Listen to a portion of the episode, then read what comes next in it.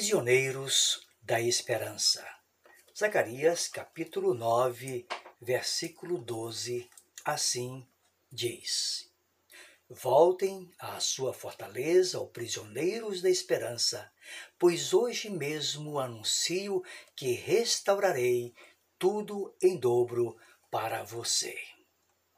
Amigos, uma catástrofe se abateu sobre os habitantes da terra onde todos estamos é, sendo afetados por um rastro de morte, um rastro de medo, uma ameaça invisível, traiçoeira, que sem nenhum respeito tem levado de nossa presença tantos entes queridos e frustrado muitos sonhos ainda não realizados.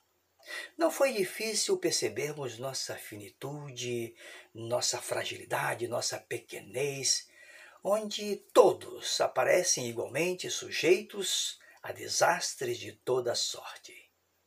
Mas eu gosto desta ideia de sermos chamados de prisioneiros da esperança. Porque a esperança é uma coisa boa a esperança se faz necessária precisamente quando as coisas vão mal, quando tudo está é, desmoronando ao nosso redor, aí é um lugar, uma oportunidade necessária para a esperança. Sabe quem é a única pessoa que pode impedir você de retornar, de voltar à sua fortaleza? Você mesma. Talvez hoje tu te sintas prisioneiro das tuas circunstâncias. Tens tentado de tudo, mas as coisas não acontecem, as coisas não melhoram. Tu te sintas prisioneiro da angústia, do fracasso, do medo. Estás aí amarrado numa dor, uma dor física ou emocional. Mas eu quero te dizer algo. Deus quer tocar na tua vida nesta hora. Por isto, volta, volta à tua fortaleza. Busque ao Senhor. Ele promete que no lugar da confusão que estás vivendo, terás dupla honra. Em lugar da dor, duplo consolo.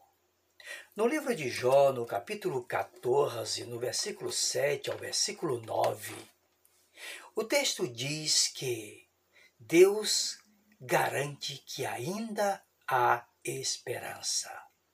Ele usa aqui a figura de uma árvore e diz que, mesmo sendo esta árvore cortada, seu tronco jogado ao chão, suas raízes envelhecidas, ele nos garante que ela ainda se renovará. E não cessará os seus renovos, as suas folhas, os seus frutos. Mas aqui, aqui tem um detalhe muito importante. Ou seja, o ponto de partida. O ponto de partida para que isso aconteça não é porque a árvore tenha em si uma capacidade de resiliência, uma capacidade de regeneração, não, não, não, não. Mas este renovar tem suas origens no processo que a Bíblia chama de cheiro das águas. Assim diz o texto: ainda que envelheça a sua raiz na terra e morra o seu tronco no pó. Contudo, ao cheiro das águas brotará e lançará ramos como uma planta nova. Ao cheiro das águas. Isaías capítulo 44, versículo 3 e versículo 4, lemos: Porque derramarei água sobre o sedento e rios sobre a terra seca.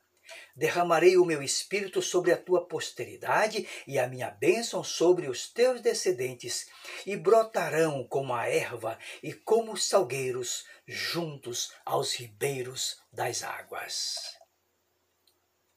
Volta, volta à tua fortaleza, ó prisioneiro da esperança. Amigos, temos uma esperança viva. E nossa esperança está no fato de que Jesus não está mais sepultado. Em 1 Coríntios capítulo 6, versículo 14, diz que Deus, pelo seu poder, ressuscitou ao nosso Senhor de entre os mortos, e a promessa é que igualmente nos ressuscitará. Em 1 de Pedro, capítulo 1, versículo 3, diz: Bendito seja o Deus e Pai do nosso Senhor Jesus Cristo, que segundo a sua grande misericórdia nos gerou de novo para uma viva esperança pela ressurreição de Jesus Cristo dentre os mortos. Volta à tua fortaleza, ó prisioneiro da esperança. Volta à sua fortaleza, porque você não é prisioneiro do medo.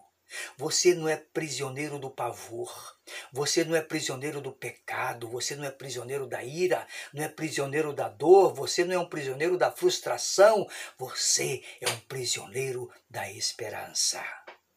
E nossa esperança está no fato de que o nosso Redentor vive. E porque ele vive, o coração sofrido, o coração despedaçado, tem esperança e motivo para confiar e esperar no Deus de sua salvação. Volte à sua fortaleza, ó prisioneiro da esperança. Quem é a sua fortaleza? Salmo 91, versículo 2 diz: Direi do Senhor, Ele é o meu Deus, o meu refúgio, Ele é a minha fortaleza, e nele confiarei.